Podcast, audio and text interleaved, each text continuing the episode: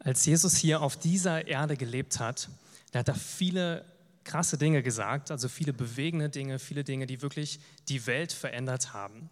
Aber eine Botschaft hat er gebracht, das ist wahrscheinlich die Botschaft, die am intensivsten ist, am beeindruckendsten und die ganz, ganz viel in sich trägt. Und das ist die Bergpredigt. Und in dieser, in dieser Predigtreihe reden wir über die Bergpredigt. Die Botschaft, diese Predigtreihe heißt Ein Mann, ein Berg, eine Botschaft. Also Jesus Botschaft davon, wie wir ein wirklich gesegnetes Leben führen können. Wie wir auf dieser Erde äh, Menschen beeinflussen können, wie wir Salz sein können, Licht sein können für diese Welt und wie wir für ihn leben. Und heute beschäftigen wir uns mit dem Thema der Kern des geistlichen Lebens. Der Kern des geistlichen Lebens. Und worum es da geht, ist, Jesus wird, spricht über verschiedene Bereiche unseres geistlichen Lebens. Über das Geben, über das Fasten und über das Gebet. Und der Kern von unserem geistlichen Leben ist, dass wir authentisch leben, dass wir echt sind vor Gott. Dass wir die Dinge, die wir tun, nicht für Menschen machen, nicht weil wir vielleicht gewohnt sind, in den Gottesdienst zu gehen, hier zu sein, irgendwie Freunde zu treffen, ähm, und ja, das einfach so machen, sondern weil wir Gott begegnen möchten, weil wir ihn ehren möchten. Für uns, die haben wir einen Merkvers ausgesucht für diese ganze Predigtreihe. Und der steht gleich am Anfang der Bergpredigt, da steht, glückselig sind die geistlich Armen, denn ihrer ist das Reich der Himmel. Und was Jesus damit meint, ist, diese geistlich Armen, das sind Menschen, die demütig sind, Menschen, die bereit sind, seine Worte zu hören und das umzusetzen, was er hat. Wenn wir demütig sind und das hören, was er uns sagen möchte, dann können wir wirklich sein Königreich, seinen Willen verbreiten hier auf dieser Erde. Wir werden uns jetzt die Bibelstelle für heute durchlesen. Danach gehen wir so ein bisschen tiefer rein, was dieser Kern des geistlichen Lebens ausmacht. Steht in Matthäus 6, Verse 1 bis 18. Und zwar steht dort, Nehmt euch in Acht. Wenn ihr Gutes tut, dann tut es nicht öffentlich nur damit ihr bewundert werdet. In diesem Fall dürft ihr nicht erwarten, von eurem Vater im Himmel belohnt zu werden. Wenn du einem Bedürftigen etwas gibst, posaune es nicht heraus, wie es die Heuchler tun, die in den Synagogen und auf den Straßen mit ihren Wohltaten angeben, nur um die Aufmerksamkeit auf sich zu ziehen. Ich versichere euch, das ist der einzige Lohn, den sie jemals dafür erhalten werden. Wenn du jemandem etwas gibst, dann sag deiner linken Hand nicht, was deine rechte tut Gib in aller Stille und dein Vater, der alle Geheimnisse kennt, wird dich dafür belohnen. Und nun zum Beten. Wenn ihr betet, seid nicht wie die Heuchler, die mit Vorliebe in aller Öffentlichkeit an den Straßenecken und in den Synagogen beten, wo jeder sie sehen kann. Ich versichere euch, das ist der einzige Lohn, den sie jemals erhalten werden. Wenn du betest, dann geh an einen Ort, wo du alleine bist. Schließ die Tür hinter dir und bete in der Stille zu deinem Vater. Dann wird dich dein Vater, der alle Geheimnisse kennt, belohnen. Und plappert nicht vor euch hin, wenn ihr betet, wie es die Menschen tun, die Gott nicht kennen. Sie glauben, dass ihre Gebete erhört werden, wenn sie die Worte nur oft genug wiederholen. Seid nicht wie sie, denn euer Vater weiß doch genau, was ihr braucht, noch bevor ihr ihn darum bittet. So sollt ihr beten. Unser Vater im Himmel, dein Name werde geehrt. Dein Reich komme bald. Dein Wille erfülle sich hier auf der Erde genauso wie im Himmel. Schenk uns unser tägliches Brot und vergib uns unsere Schuld, wie auch wir denen vergeben haben, die an uns schuldig geworden sind. Und lass nicht zu, dass wir der Versuchung nachgeben, sondern erlöse uns von dem Bösen. Wenn ihr denen vergebt, die euch Böses angetan haben, dann wird euer himmlischer Vater euch auch vergeben. Wenn ihr aber euch weigert, anderen zu vergeben, wird euer Vater euch auch nicht vergeben. Wenn ihr fastet, so tut es nicht öffentlich, wie die Heuchler, die blass und nachlässig gekleidet herumgehen, damit die Leute sie für Fasten, ihr Fasten bewundern. Ich versichere euch, das ist der einzige Lohn, den sie jemals dafür erhalten werden. Wenn du fastest, dann kämme deine Haare und wasche dir das Gesicht. Dann wird niemand auf den Gedanken kommen, dass du fastest, außer deinem Vater, der weiß, was du in aller Stille tust. Und dein Vater, der alle Geheimnisse kennt, wird dich dafür belohnen. Bevor ich einsteige in diese drei Bereiche von Geben, Fasten und Beten, möchte ich ein paar generelle Aussagen hier treffen. Was wichtig ist, was Jesus hier, hier macht, ist, dass er zwei Gruppen von Menschen kontrastiert, also gegenüberstellt. Die einen sind die Heuchler und die anderen sind die, die er Kinder nennt oder diejenigen nennt, die Gott kennen als ihren Vater. Und Heuchler, das war damals im Griechischen, zu der Zeit, wo Jesus gelebt hat, waren das Leute, die Schauspieler waren, so eine Art Schauspieler. Das Wort dafür ist Hypokrites. Das, und die haben damals das Schauspiel so gemacht, dass die solche Masken hatten, die ihr auch auf der PowerPoint seht, die sie vor sich gehalten haben und dann verschiedene Rollen gespielt haben. Ja, da gab es die ganz traurigen Gesichter und dann gab es die lustigen, lachenden und dann haben sie verschiedene Rollen gespielt und ein Schauspiel gemacht, wo Leute sich gefreut haben darüber. Und Jesus sagt, es gibt diese eine Gruppe, die sind wie Schauspieler, die sind wie Heuchler. Das sind Leute, die vorgeben, etwas zu sein, was sie eigentlich nicht sind. Die nach außen so tun, als würden sie etwas machen oder lieben, aber in ihrem Herzen sieht es ganz anders aus. Und das vergleicht er mit den Menschen, die wahre Kinder Gottes sind. Und es ist so schön, wenn wir diese Verse lesen, dann sehen wir, dass, dass er immer sagt, dass diese Kinder Gott als Vater kennen. Ja? Wenn sie beten, wenn sie fasten, wenn wir geben, dass Gott unser Vater ist. Und das ist das, was unser Leben auch verändert, was, was Jesus so ähm, lebendig gemacht hat und so anders gemacht hat, als er gelehrt hat, als die Pharisäer, die damaligen Schriftgelehrten, als sie gelehrt haben. Sie kannten Gott als ihren Vater nicht. Sie kannten, hatten nicht diese persönliche Beziehung und haben deswegen auch nicht mit dieser Vollmacht sprechen können, mit der Jesus gesprochen hat. Und er sagt, wir sollen nicht sein wie diese Heuchler in unserem Leben, dass wir versuchen, durch unser geistliches Leben oder für das, was wir tun auf der Arbeit, ähm, wo wir sind, Anerkennung zu bekommen von Menschen. Sondern alles, was wir tun, soll zur Ehre Gottes geschehen und soll für ihn sein. Und wir sehen es gleich im ersten Vers, da steht, nehmt euch in Acht, wenn ihr Gutes tut, dann tut es nicht öffentlich, nur damit ihr bewundert werdet. In diesem Fall dürft ihr nicht erwarten, von eurem Vater im Himmel belohnt zu werden. Und dann geht es weiter mit den Bereichen, in die er reingeht. Und das Erste, was er sagt, ist das Geben. Ich lese nochmal die Verse für euch. Das sind Verse 2 bis 4, da steht, wenn du einem Bedürftigen etwas gibst, dann posaune es nicht heraus, wie es die Heuchler tun, die in Synagogen und auf den Straßen mit ihren Wohltaten angeben, nur um die Aufmerksamkeit auf sich zu ziehen. Ich versichere euch, das ist der einzige Lohn, den sie jemals dafür erhalten werden. Und wenn du jemand etwas gibst, dann sag deiner linken Hand nicht, was deine rechte tut. Gib in aller Stille und dein Vater, der alle Geheimnisse kennt, wird dich dafür belohnen. Hier spricht Jesus über das Geben, also die Großzügigkeit. Wie gehen wir, wie gehst du, wie gehe ich mit meinen Finanzen um? Und er sagt, damals gab es die Heuchler, diese Pharisäer, die haben öffentlich gegeben. Ja? Die haben groß rumposaunt, wie großzügig sie sind, haben Leuten was ausgegeben ja? und ähm, haben damit angegeben, wie sie gespendet haben. Hier steht, dass äh, sie das herausposaunt haben, um Aufmerksamkeit auf sich zu ziehen und gelobt werden zu werden davon. Und er sagt ganz im Gegensatz dazu, sollen wir wie Kinder Gottes sein, die in aller Stille geben und der Gott, unser Vater, wird uns dafür belohnen. Und da steht dann, lass deine linke Hand nicht wissen, was deine rechte Hand tut. Es ist, hat Jesus häufig so eine Wort, Redewendung gebraucht, die so ein bisschen übertrieben sind. Natürlich heißt das nicht, dass wenn du selber Geld gibst, weiß natürlich deine linke Hand, was deine rechte gibt. Ja? Und es geht darum, dass du ist die Anerkennung von Gott bekommst dafür und dass du es im Geheimen tust für andere.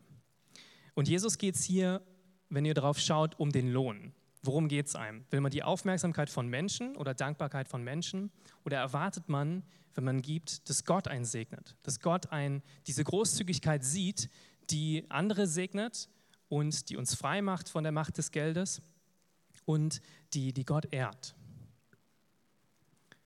Es geht ihm nicht darum, um eine Methode hier. Und das ist mir ganz wichtig, wenn wir diese Dinge anschauen, dann können wir von der anderen Seite vom Pferd fallen und sagen, naja, wenn wir es genauso machen, dann müssen wir bloß ganz, ganz still und heimlich geben. Ja? Keiner darf mitbekommen, wenn die Kollekte hier rumgeht, was ich da reingebe.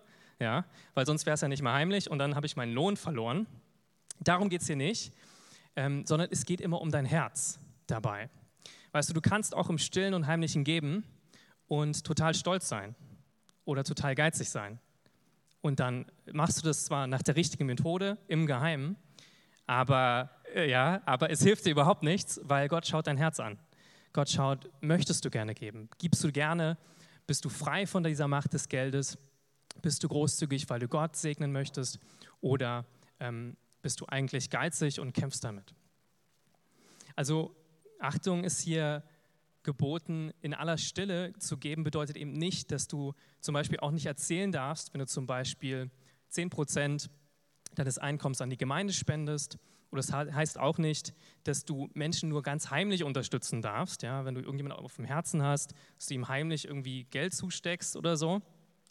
Sondern du kannst das ganz offen tun. Es geht wirklich darum, dass du achtest darauf, was dein Herz macht. Und natürlich kann das helfen, im Geheim zu geben, im Stillen zu geben, weil immer, wenn wir öffentlich geben, kann es auch passieren, dass Leute uns Anerkennung dafür geben und sagen, boah, ja, du bist ja großzügig. Und dann kann man sich so ein bisschen besser fühlen vielleicht, ja. Ähm, aber darum geht es, dass, dass Jesus sagt hier, wir sollen im Heim, Geheim geben, damit unser Herz rein ist, damit wir Gott aus freien Stücken geben. Also Jesus kommt es hier darauf an, dass wir diese Anerkennung nicht von Menschen suchen, sondern von Gott selber. Und dasselbe sehen wir durch die anderen Bereiche. Ich mache jetzt weiter mit dem Fasten, das ist am Ende dieses Abschnittes, Bibelabschnittes und zum Ende spreche ich über das Gebet. Dort steht in Versen 16 bis 18, wenn ihr fastet, so tut es nicht öffentlich wie die Heuchler, die blass und nachlässig gekleidet herumgehen, damit die Leute für sie, ihr Fasten, sie für ihr Fasten bewundern. Ich versichere euch, das ist der einzige Lohn, den sie jemals dafür erhalten werden. Und wenn du fastest, dann kämme deine Haare, wasche dir dein Gesicht dann wird niemand auf den Gedanken kommen, dass du fastest, außer deinem Vater, der weiß, dass du, was du in aller Stille tust. Dein Vater, der alle Geheimnisse kennt, wird dich dafür belohnen. Wir sehen hier wieder dasselbe Muster. Jesus sagt, wir sollen nicht wie die Heuchler sein, die öffentlich herumgehen und wenn sie fasten, das darstellen. Ja? Also ähm, nachlässig gekleidet sind und so zeigen, dass sie fasten. Heutzutage man sagen, dass man sich ständig beschwert darüber, wie hart das Fasten ist. Ja? Wir haben auch einmal im Jahr eine gemeinsame Fastenwoche. Dann äh, soll es nicht so sein, dass du sagst, boah, es ist richtig krass bei mir mit dem Fasten und ich, ich habe es auch, dieses Mal mache ich es auch richtig, richtig heftig, weil ich, ich faste nicht nur Süßigkeiten, sondern ich esse sogar nur eine Mahlzeit am Tag. Und dann kommt der Nächste und sagt, ja, aber naja, eine Mahlzeit am Tag, du, hör mal zu, ich faste komplett essen. Ja? Ich trinke nur Säfte. Ja, nur Säfte. Und dann kommt der Nächste im Mund und sagt, na gut, ihr seid ja schon auf einem guten geistlichen Level, aber bei mir, ja, ich habe angefangen, nur Wasser zu trinken. Ja? Und für die höchste Level ist dann alles aufzuhören. Aber müsst ihr vorher mit eurem Arzt sprechen, ob das so gesund ist. Ja? Aber das könnte bei uns auch passieren, ja, dass wir so leicht so ein bisschen angeben oder so ein bisschen darüber nachdenken, ja, wie fastet denn der, wie faste ich, muss ich mich ein bisschen mehr beweisen? Ja, dann geht es vielleicht ein bisschen mehr darum, äh, sich zu beweisen, schaffe ich das, kriege ich das hin zu fasten, als Gott zu gefallen, als Gott zu suchen in dem Fasten. Ähm, oder man hat ganz andere Anliegen beim Fasten, selber abzunehmen oder so. Ja, man muss also immer sein Herz prüfen. Worum geht es nichts dagegen einzuwenden? Ja, aber es geht wieder darum, was passiert unserem Herz. Was wollen wir machen? Und er sagt, das sind die Heuchler, die das so machen. Und wieder die anderen sind die Kinder Gottes. Die Kinder Gottes, die Gott als ihren Vater kennen. Und die wissen, wenn sie fasten, wenn wir fasten, dass wir Gott näher kommen. Dass wir das Herz Gottes berühren. Dass wir bewusst verzichten auf Nahrung, auf was, was wir alle brauchen und schwach werden, geistlich arm werden, demütig werden und merken, wie abhängig wir sind von Gott, wie sehr wir ihn brauchen, dass er uns versorgt. Und wieder hier, Achtung, es geht Jesus nicht um eine Methode. Er will jetzt nicht wieder eine neue Methode sagen, dass ihr bloß nicht über euer Fasten reden dürft, ja, mit keinem, sondern dann ist euer Lohn dahin. Sondern es geht wieder um darum, möchtest du vor Menschen Anerkennung finden oder möchtest du vor Gott Anerkennung finden? Zum Beispiel, wenn, wenn dich jemand fragt, ob du gerade fast oder du, dir bietet was, jemand was zum Essen an, ja, dann sollst du nicht herumdrucksen und sagen, naja, ich habe irgendwie nicht so Hunger, sondern du kannst ruhig sagen, ja, ich faste gerade. Ja, das ist dann, dein Lohn ist nicht dahin, kann ich dir sagen. Ja, es geht wirklich um dein Herz. Ja, es geht darum, wenn du damit angibst und sagst, ja, ich faste, ja, ich habe es übrigens schon drei Wochen gemacht, solltest du auch mal probieren. Ja, dann ist dein Lohn wahrscheinlich dahin. Aber wenn dich jemand fragt, ne, möchtest du heute Abend was äh, zum Essen vorbeikommen, kannst du ruhig sagen, nein, ich faste gerade. Ja, ist kein Problem. Besser als zu sagen, naja, hm, kein Hunger. Also ehrlich bleiben ist gut. Und eine Ermutigung auch für euch. Ich finde, Fasten, darüber zu sprechen, ist auch eine tolle Möglichkeit, mit Leuten, die nicht glauben, über den Glauben zu sprechen. Ja? Weil Fasten ist heutzutage in aller Munde, Heilfasten. Ja? Und äh, das gibt so, vielleicht so ein bisschen andere ähm, Richtungen, wo, wofür das Fasten ist oder Ziele, aber das öffnet total tolle Gespräche.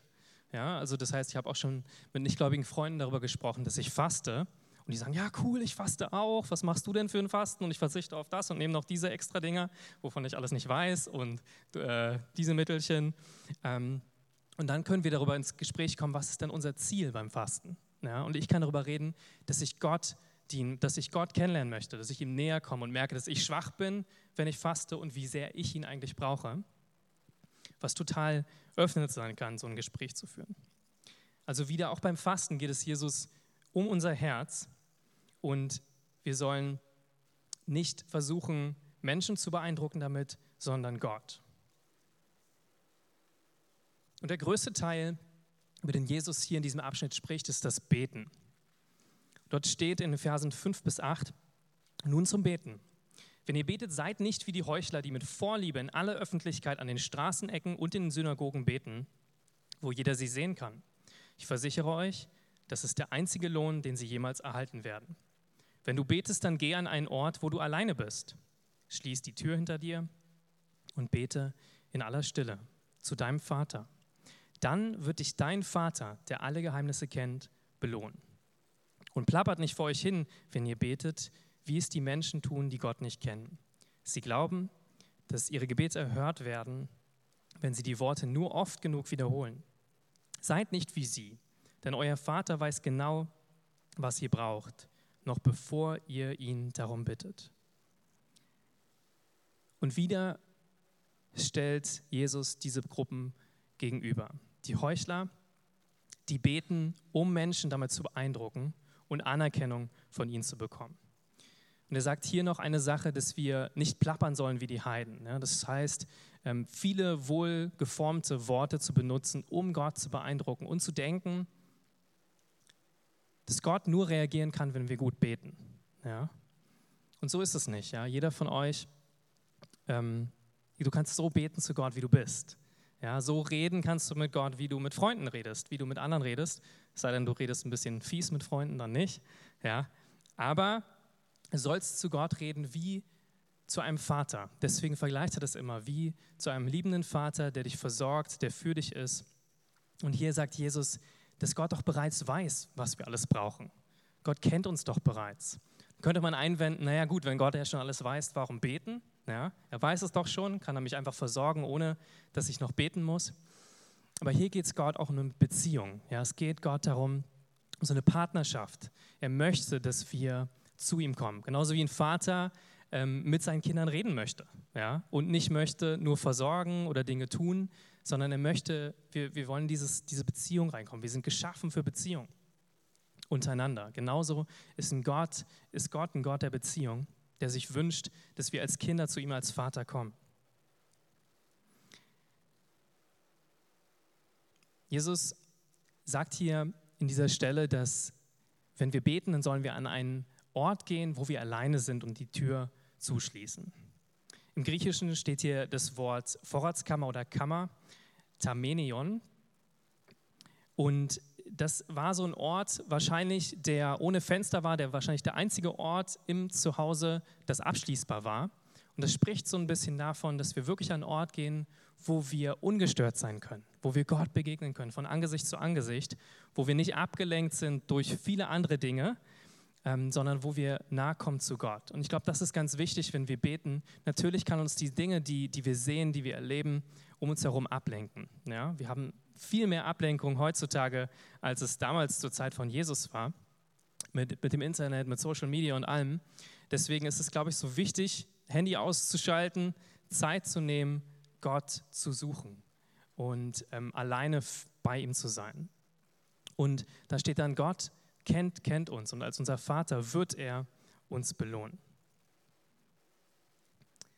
Und wiederum Achtung, es geht hier wieder nicht darum, dass wir öffentlich nicht beten sollen. Ja, Jesus sagt hier nicht, nur das geheime Gebet ist das gute Gebet, sondern wir sehen in der Bibel durchweg, dass, dass es krasse, starke Gebetsveranstaltungen gab, wo die Erde gebebt hat, wo, ähm, wo ähm, ja, Zeichen und Wunder geschehen sind. Das heißt, Jesus spricht hier nicht gegen das öffentliche Beten, das gemeinsame Beten, was genauso auch wichtig ist. Es geht ihm aber wieder darum, was ist in unserem Herz. Warum machen wir das?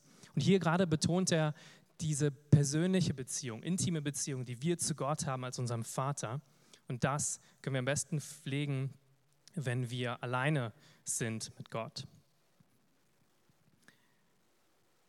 Und hier können wir auch wieder da runterfallen, wenn wir denken, es ist eine Methode, ich bete alleine und dann hört mich Gott.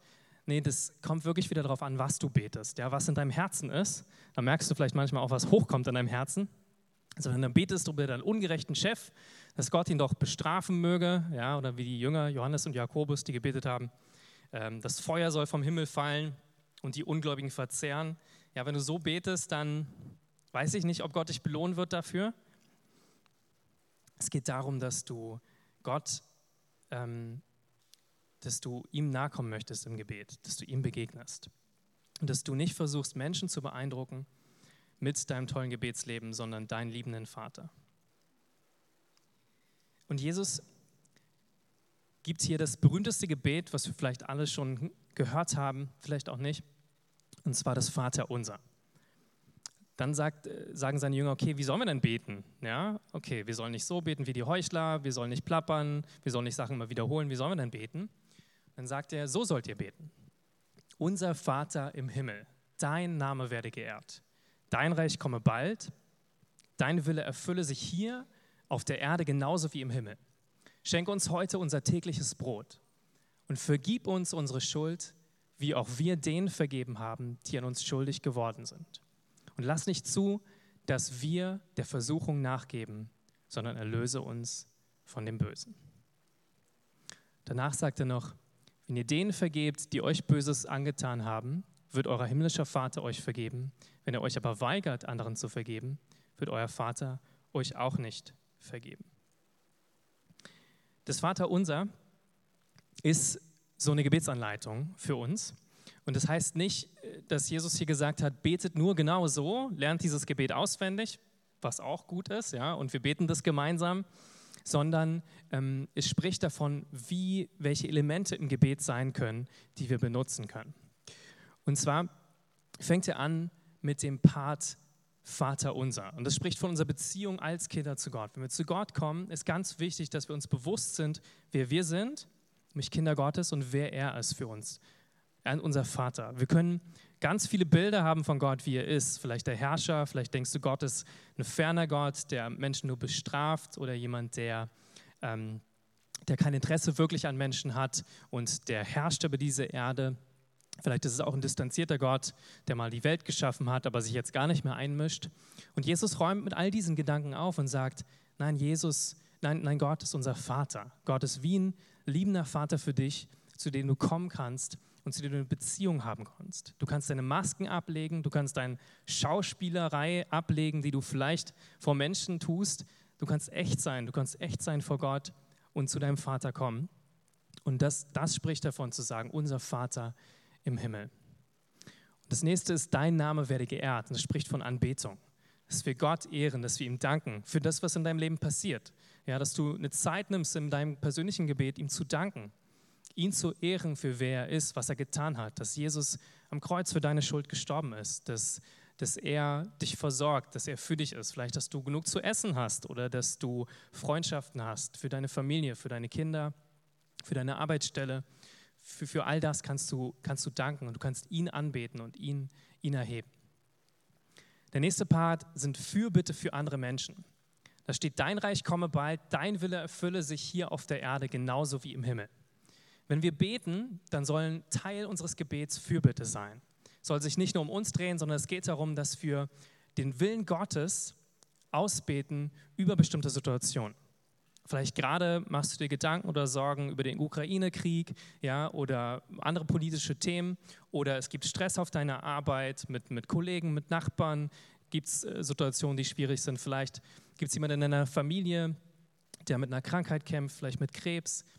Für all das kannst du beten, kannst du Fürbitte tun und sagen, Jesus oder Gott Vater, ich bete, dass dein Reich dein Wille geschieht in dieser Situation. Ich bete, dass dein Wille geschieht, dass diese Person geheilt wird, frei wird von diesem Krebs. Ich bete dafür, dass Frieden geschieht, ja, dass Versöhnung geschieht. Ich bete, dass die Politiker gesegnet werden, die Entscheidungen treffen müssen in unserem Land in diesen schwierigen Zeiten. Bete für, für die Situation der Energiekrise, dass du Weisheit schenkst, wie wir da durchkommen. All diese Dinge können wir tun. Ja, das ist dieser Part von Fürbitte für andere. Und hier steht, dein Reich komme bald, dein Wille erfülle sich hier auf der Erde genauso wie im Himmel.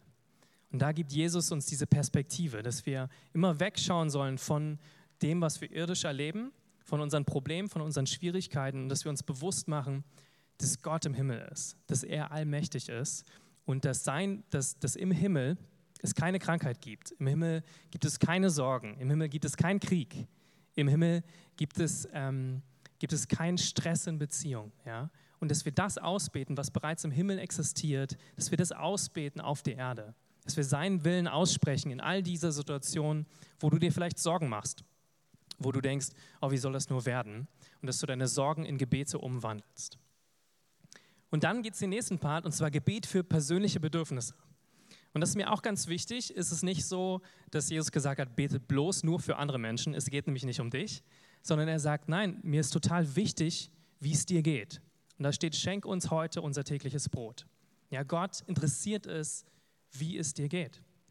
Gott interessiert sich dafür, wie es dir geht auf der Arbeit. Gott interessiert sich dafür, wenn du vielleicht finanzielle Sorgen hast. Gott interessiert sich dafür, wenn du traurig bist oder durch eine schwierige Phase gehst. Er interessiert sich dafür, wenn du dich freust über Dinge. Wenn total geniale Dinge passiert sind, dann möchte er mit dir darüber reden.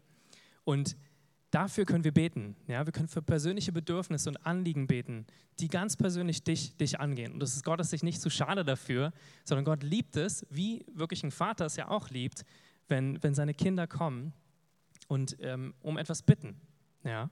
Es gibt so eine schöne Stelle, da steht, ähm, wenn, wenn ihr als irdische Väter, wenn eure Kinder euch um äh, ein Stück Brot bitten, dann würdet ihr ihnen doch keinen Stein geben. Und wie viel mehr wird der himmlische Vater euch den Heiligen Geist geben? ja, den Geist Gottes geben, die Gegenwart Gottes. Das beschreibt so, wie, wie Gott wirklich so ein liebender Vater ist für uns, der dich interessiert dafür, durch was du durchgehst, was dich beschäftigt.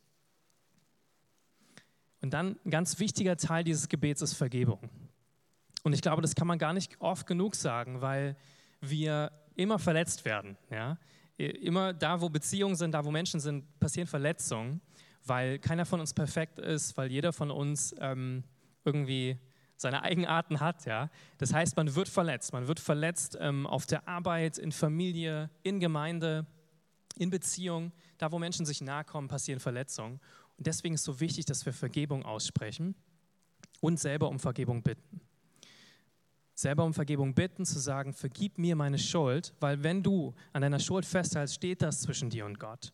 Ja, es ist wichtig, dass du guckst, ähm, was, was beschäftigt dich? Was hast du getan? Wo hast du vielleicht Fehler begangen und Jesus um Vergebung bittest?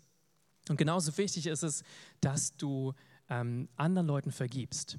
Und manchmal fällt es uns leichter, Gott um Vergebung zu beten, als nicht rachsüchtig zu sein oder wütend zu sein auf andere ja, und zu denken, ah, äh, die Person, die, äh, naja, soll, solltest du es noch mal heimzahlen oder so? Ja? sondern ähm, Gott sagt hier, nee, es ist wichtig, dass wir um Vergebung, ähm, dass wir anderen vergeben, die uns verletzt haben. Weil was passiert, wenn du das nicht tust, wenn du das nicht regelmäßig machst in deinem Leben, dann wird in deinem Leben Bitterkeit entstehen. Ja? Du wirst wütend sein auf diese Person, auf diese Umstände. Du wirst darüber nachdenken. Es wird dein Herz vergiften. Und irgendwann steht auch in der Bibel, ähm, kommt so eine Wurzel von Bitterkeit auf. Und da warnt auch Paulus in einem der Briefe drum, dass wir Acht geben sollen, dass nicht so eine Wurzel von Bitterkeit in unseren Herzen entsteht, die aufgeht und viele vergiftet. Ja, es ist wirklich wie ein Gift, was um, um dich greift, was viele andere vergiftet, wenn du nicht vergibst. Du wirst es merken daran, wie du über andere Leute redest. Ja, hör dir selber zu, wie du über bestimmte Leute redest, dann weißt du, ob du ihnen vergeben hast oder nicht.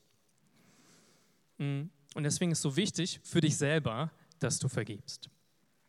Und in Versen 14 und 15, da, da sagt Jesus nochmal, warum das so wichtig ist. Er sagt, wenn ihr denen vergebt, die euch Böses angetan haben, wird euer himmlischer Vater euch vergeben. Wenn ihr euch aber weigert, anderen zu vergeben, wird euer Vater euch auch nicht vergeben. Das klingt erstmal sehr hart. Aber ich glaube, dass wir, wenn wir nicht bereit sind zu vergeben, unsere Herzen so sehr verschließen und unsere Herzen so sehr füllen mit, mit Wut oder Bitterkeit oder ähm, Zorn, Selbstgerechtigkeit, dass wir gar nicht, gar nicht mehr können. Ja, wir können. Wir können einmal nicht Vergebung geben, aber wir können auch nicht mehr empfangen. Es ist wie so eine geschlossene Hand, wo wir festhalten an unserer Wut oder unserem, wir denken, gerechten Zorn. Ja. Es kann auch gerecht sein, weil die Verletzung echt ist und wehtut. Aber wenn wir nicht loslassen, dann kann Gott uns auch nicht vergeben. Ja? Wenn wir nicht andere freilassen aus, aus unserem Gericht, aus unserer Rache in unserem Herzen, dann können wir nicht diese Vergebung empfangen von Gott. Und deswegen ermutige ich euch, das wirklich in eurem täglichen Gebet mit reinzunehmen. Und dann schließt dieses Gebet mit dem Vers 13, lass nicht zu, dass wir der Versuchung nachgeben, sondern erlöse uns von dem Bösen. Hier spricht es von Bewahrung. Und das ist der letzte Teil. Bewahrung und Heiligung letztendlich. Dass wir bewahrt werden vor bösen Dingen. Ja? Wir können für, um Schutz beten, Bewahrung für äh, für Frieden für unser Land, für Frieden für unsere Familien, dafür, dass wir bewahrt werden vor ähm, Unfällen, vor Dingen, die passieren und äh, vor Bewahrung vor Angriffen, Versuchungen vom Teufel, dass wir widerstehen können, dass wir stark bleiben und auch für Heiligung. Denn es, es gibt zwei Arten von Bösen. Es gibt das Böse außen, den Teufel, der uns versuchen will, der uns zerstören möchte. Und es gibt das Böse in uns drin, ja, was wir dann Heiligung nennen, wo wir verändert werden müssen, wo wo ähm, wir selber damit kämpfen, mit unserer eigenen Ungerechtigkeit. Und deswegen ist es wichtig, dass das mit in unsere Gebete hineinkommt.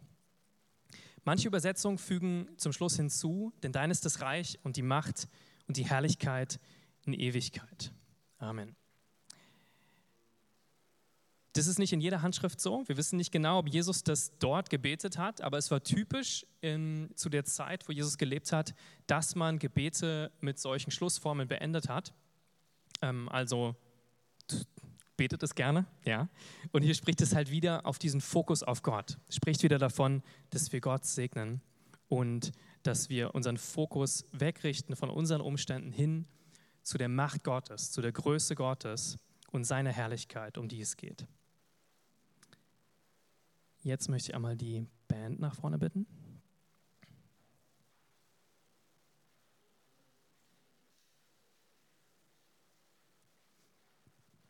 Also was haben wir heute gesagt?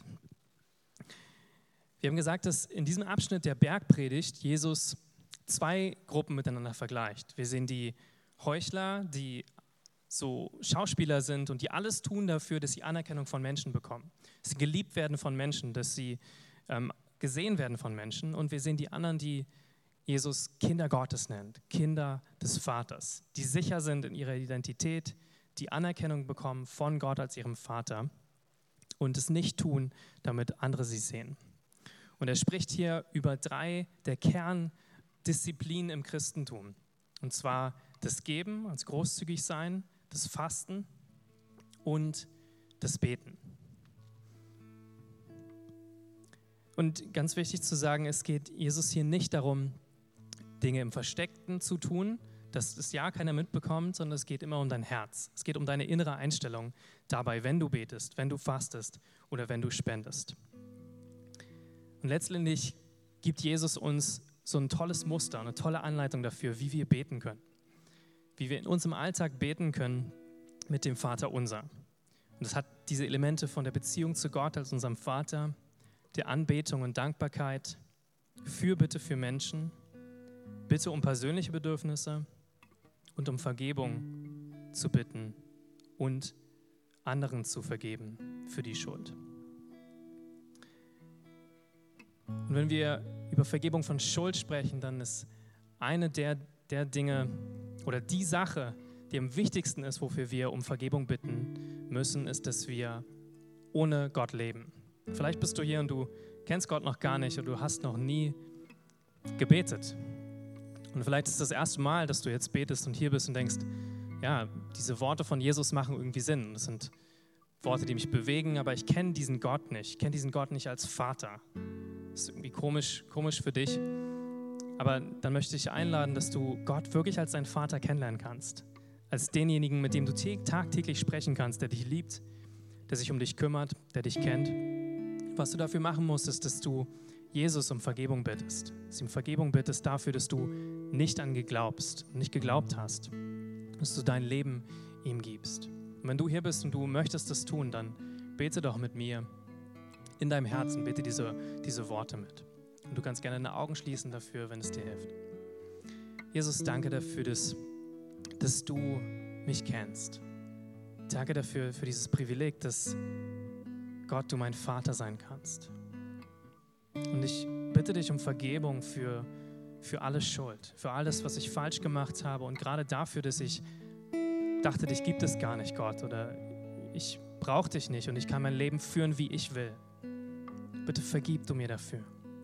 Ich kehre wirklich um von diesem Denken und ich möchte neu denken und glauben, dass du mich kennst, dass du mich geschaffen hast, dass du mich liebst und dass du einen Weg für mich vorbereitet hast, dem ich folgen kann. Ich danke dir, dass du mich jetzt zu einem Kind Gottes machst und dass Gott zu meinem Vater wird. Bitte lehre mich, was es heißt, dir nachzufolgen, Jesus. Lehre mich, was es heißt, dich zu kennen und dich zu lieben. Und hilf mir dabei, dass ich nicht meinen Willen tue, sondern deinen Willen, Jesus. Weil ich weiß, dass du so viel besser überblickst, was passiert und was ich brauche. Und ich möchte jetzt gerne mit, mit uns allen das Vaterunser beten, aber nicht das Vaterunser, so wie du es vielleicht auswendig kennst, sondern dass du persönlich Teile nimmst, wo du Fürbitte tust für Menschen, wo du um deine persönlichen Bedürfnisse bittest, wo du Vergebung aussprichst. Also lass uns das jetzt machen und ich gebe euch Zeit, in diesen Phasen zu überlegen, wem müsst ihr vielleicht vergeben? Was sind Bedürfnisse, die ich habe, wofür ich beten möchte? Vater Gott, wir kommen vor dich und wir danken dir dafür, dass, dass du gut bist. Wir danken dir dafür, dass du unser Vater bist, der im Himmel ist. Du bist im Himmel und du bist über allem.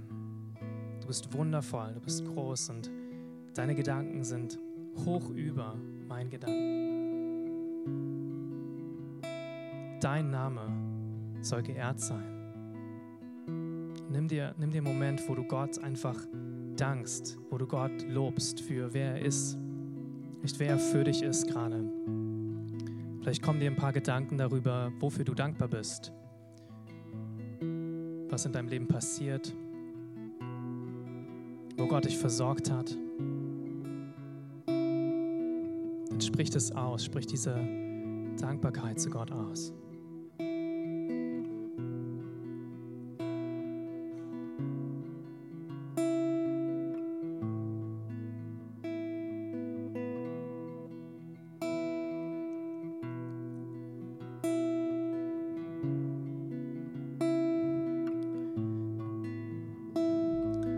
Vater, wir beten dafür, dass dein Reich komme. Wir beten dafür, dass dein Wille wirklich geschieht, hier auf dieser Erde, wie es auch im Himmel geschieht.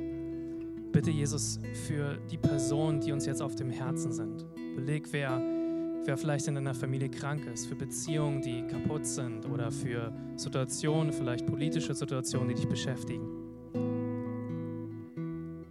Jesus, wir legen dir all diese Person hin.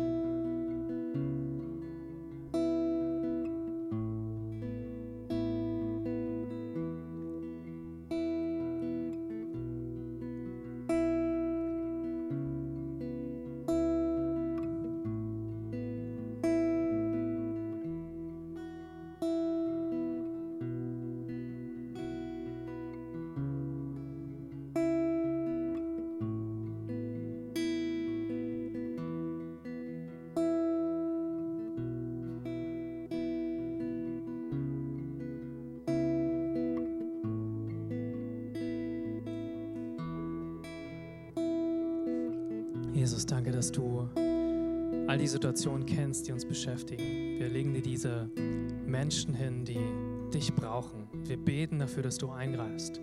Wir beten für Heilung, wir beten für Wunder. Jesus, wir beten für Frieden, wir beten für deine Kraft, die freigesetzt wird, Jesus, in unmögliche Situationen hinein. Wir beten dafür, dass du Situationen veränderst, dass du Menschen, die dich noch nicht kennen, dass du sie zu dir ziehst. Papa Gott, wir beten für Frieden auch in unserem Land. Wir beten für Weisheit für unsere Politiker. Jesus, wir beten dafür, dass du Schutz schenkst und Bewahrung. Wir beten dafür, dass du eine Erkenntnis schenkst von dir, wer du bist in unserem Land. Dass unser Land erwächst mit wer du bist als unser Vater. Dass du, ja, dass Deutschland wirklich dich erkennt als unserem Vater, dieses Vaterland, das den wahren Vater erkennt, der du bist. Wir danken dir dafür, dass du eingreifst. Wir danken dir dafür, dass du ein Gott bist, der auf unser Gebet reagiert. Bitte greif du ein. Bitte heile du Beziehungen und stell du wieder her. Nimm du Sorge. Zerbrich du die Macht von, von Depressionen, von Ängsten, Jesus. Bitte komm und veränder du. Und Jesus, wir beten auch für persönliche Bedürfnisse. Wir beten für das, was uns beschäftigt und wir geben dir das hin. Du siehst uns, du kennst uns und du liebst es, in unserem persönlichen Leben einzugreifen. Nimm dir ein bisschen Zeit, um die Dinge, die dich beschäftigen, die persönlich gerade bei dir sind, vor Gott zu geben.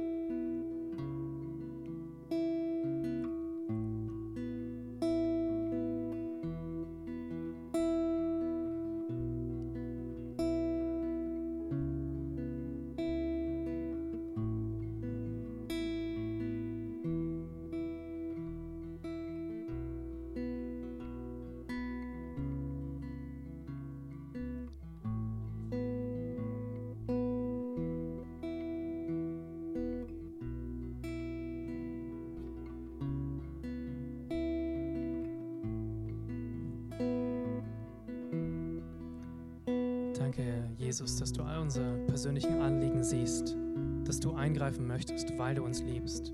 Dass du unser guter Vater bist, der bereits schon weiß, was wir brauchen, bevor wir überhaupt beten. Und Jesus, wir beten um Vergebung. Wir beten dafür, wo wir Dinge falsch gemacht haben. Bitte vergib du uns das. Wo wir Menschen verletzt haben durch unsere Worte, durch unsere Taten, durch das, was wir vielleicht auch gedacht haben. Vergib du uns und reinige du unsere Herzen dafür. Vielleicht gibt es bestimmte Personen, die dir jetzt in deinen Gedanken hochkommen, dann, die du verletzt hast, dann bitte um Vergebung dafür. Bitte Gott um Vergebung, wo, wo du Schuld auf dich geladen hast.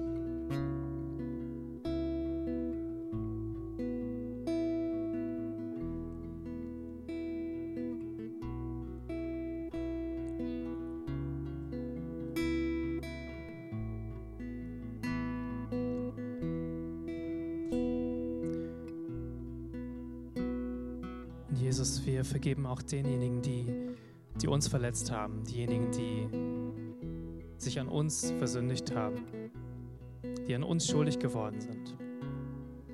Und ja, auch hier einen Moment zu überlegen, wer hat dich verletzt, wo gibt es vielleicht so eine Wut oder Bitterkeit, die du fühlst gegenüber Personen, dann sprich das aus. Selbst wenn Vergebung bedeutet nicht, dass du das, was passiert ist, für richtig erklärst oder dass es okay war, was passiert ist. Das heißt nur, dass du selber frei wirst von der Macht der Wut, die in dir steckt.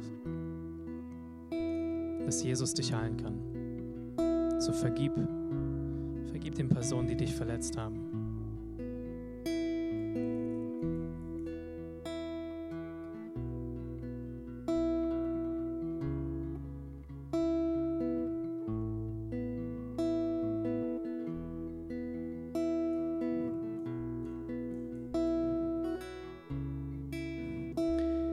Danke, Jesus, dass dein Wort sagt, dass wenn wir unsere Schuld bekennen, dann bist du treu und du bist gerecht. Dass du uns all die Schuld vergibst und dass du uns reinigst von aller Ungerechtigkeit. Wir nehmen das jetzt an. Wir nehmen deine Vergebung an für unsere Schuld und wir sprechen Vergebung aus. Wir lassen los da, wo wir Leute an Wut festgehalten haben, an, an unserem eigenen Rache, daran, dass wir nicht loslassen wollen.